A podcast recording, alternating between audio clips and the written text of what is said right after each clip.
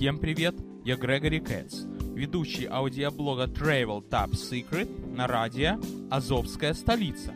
Продолжаем путешествовать в страну образования. Вот еще вернемся к не очень приятному предмету под названием Probability and Statistics, то есть теория вероятности и статистика.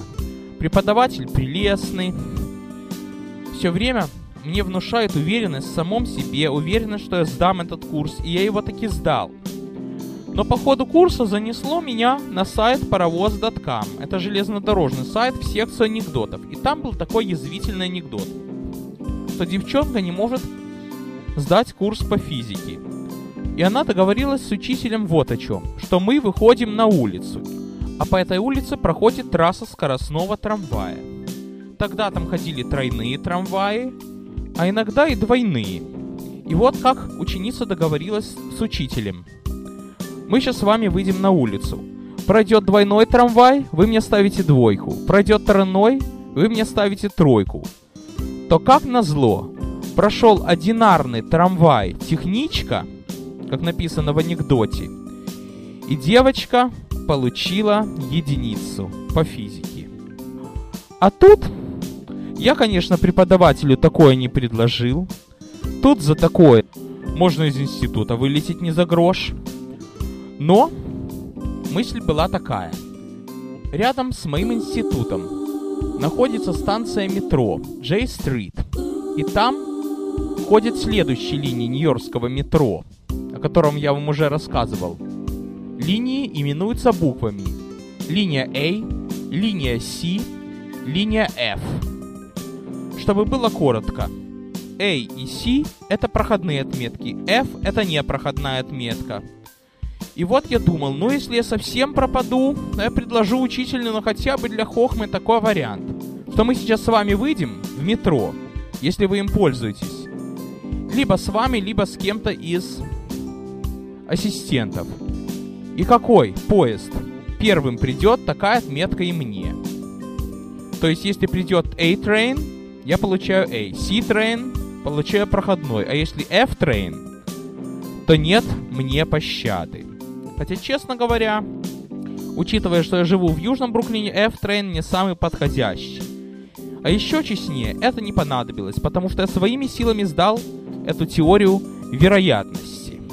Обо всем, конечно, в коротком выпуске не расскажешь, но я думал, что самое главное объяснил. Еще добавлю, что все мне казалось где лучше, там, где я учусь, или в другом институте. Но скажу, что один из моих приятелей перешел в государственный колледж на ту же специальность.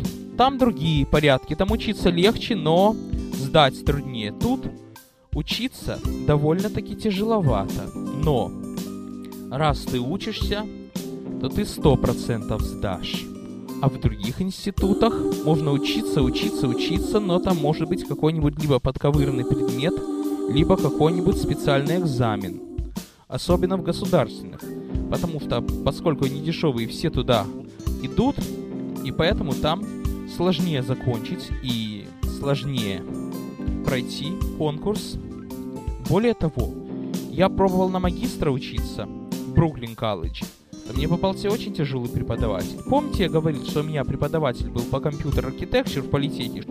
Он разрешал пользоваться и учебниками, и шпаргалками, и записями в тетради. Главное, чтобы это было свое.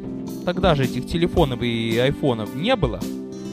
А в Бруклин колледже он не разрешал пользоваться ничем, даже бумагой чистой. Все расчеты в уме, но тем не менее я прошел.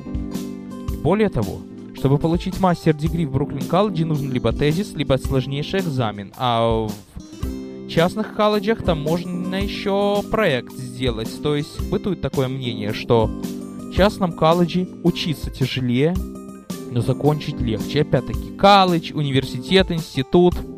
Я путаю эти слова, простите мою дислексию. А если вы учитесь в частном, и у вас есть деньги на учебу, и главное, вы стремитесь к окончанию, вы его закончите.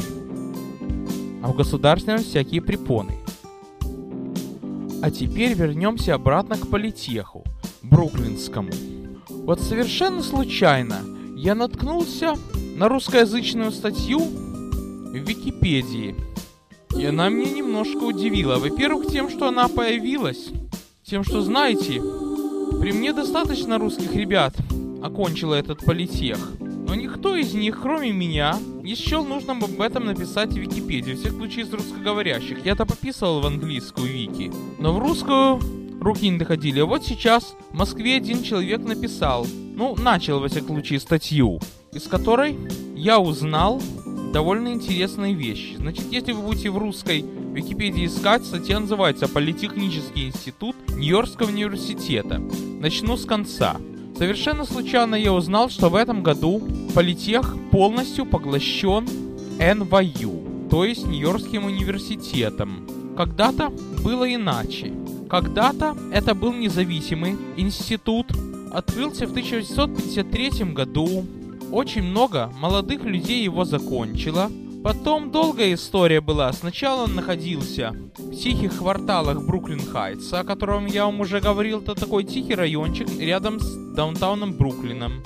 Потом в 1957 году переехал на свое нынешнее место, о котором я все время рассказывал. В 1973 году инженерная школа Нью-Йоркского университета влилась в политех, но тем не менее Политехнический институт продолжал быть самим собой.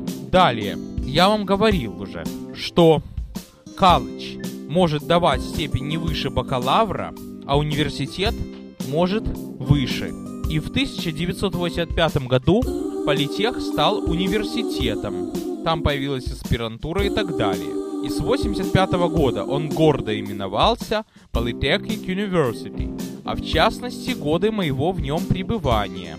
Далее он начал расширяться, очень много денег было на это потрачено. В конечном итоге он слился с NYU, то есть получил название Политехнический институт Нью-Йоркского университета в связи с в структуру Нью-Йоркского университета, школа техники и технологий. Дело в том, что Нью-Йоркский университет тоже интересен в этом вопросе. У них была инженерная школа до 73 года, пока она не влилась в наш политех, а потом они на предмет технических образований слились с Нью-Джерсийским институтом Стивенс, и у них была аффилированная программа, и она работала отлично, несмотря на то, что университеты находились в разных штатах и сообщались друг с другом как раз межштатным метро Пэт, о котором вам я еще не рассказывал или рассказывал, не помню. В любом случае, история повторяется. Политех снова является частью Нью-Йоркского университета. А на сегодняшний день я совершенно случайно узнал, что наш политех поглощен Нью-Йоркским университетом полностью. Не знаю, к лучшему это или нет.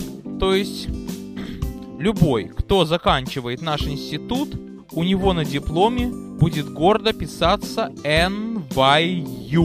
Вот так вот получается.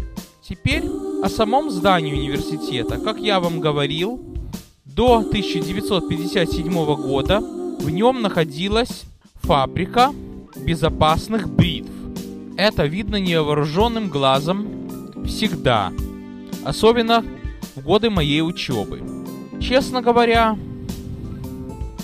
по сравнению с моими ожиданиями, ну каким должен выглядеть таповый институт в Америке с техническим уклоном? Но тем не менее, выглядит главный корпус довольно депрессивно, как фабрика, которая, честно говоря, тогда была по пути между моим домом и институтом. Даже чем-то напоминала какие-то фабрики в Одессе. Но тем не менее радовала, потому что немного напоминала школу моей мечты, куда я хотел перейти, из своей микрорайонной школы в Бруклине. Напоминала другую, такую продвинутую школу Бруклин Тек. Очень хотел поступить. Внутри было все хорошо, скромно выглядел главный корпус политеха, но все равно глаз радовал. Старина всего-навсего 8 этажей. Последние этажи – химические лаборатории. Довольно скромно все выглядит, всего лишь один коридор. Даже в школе, где я летом иногда брал английский, больше коридоров. А тут всего один коридор. Правда, 2002 году это все расширилось, появилась пристройка. В этой пристройке еще один коридор. Пристройка появилась благодаря тому, что одни выпускники, которые когда-то закончили наш институт, выделили деньги на строение, а после уже началось присоединение к НВЮ. В общем, что, относительно компьютерных лабораторий, тогда, когда я учился, были отдельно лаборатории Unix и были отдельно лаборатории PC, где стояли персоналки. В Unix лабораториях стояли так называемые экстерминалы, exterminals. Они состояли из клавиатуры и из монитора. Вот не помню, это был сугубо монитор или в этом мониторе находился мозг компьютера тоже. Короче говоря, хотя вру, Хотя были такие вот еще Sun Terminals. Там была такая коробочка, подключенная, конечно, к главному компьютеру, главному серверу. Их не, конечно, кибордик. А по-моему, X-терминалы, X-terminal, от слова X-Windows, это юниксовская программа, были черно-белые, но тем не менее не радовали глаз. На них мы делали домашние задания, на них я даже серфал по интернету. В черно-белом виде было очень своеобразно. Со временем экстерминалов становилось меньше и меньше, их заменяли персоналки. Очень много времени в этих лабораториях просиживал, потому что тогда у меня дома не было интернета, даже такого дайлапного. Вернее, была связь только с институтом, но это, знаете, даже не знаю, как сказать, это как BBS. -ка. Это чтобы делать домашние задания, это как клиент Unix, это в основном только текст. Относительно других зданий на кампусе была библиотека, которая находилась где-то под углом 90 градусов к нашему институту. Вернее, если посмотреть сверху, то главный корпус нашего института и библиотека формируют букву «Г». Библиотека в разрез нашей бывшей фабрики безопасных бритв. Полный модерн. Четыре этажа.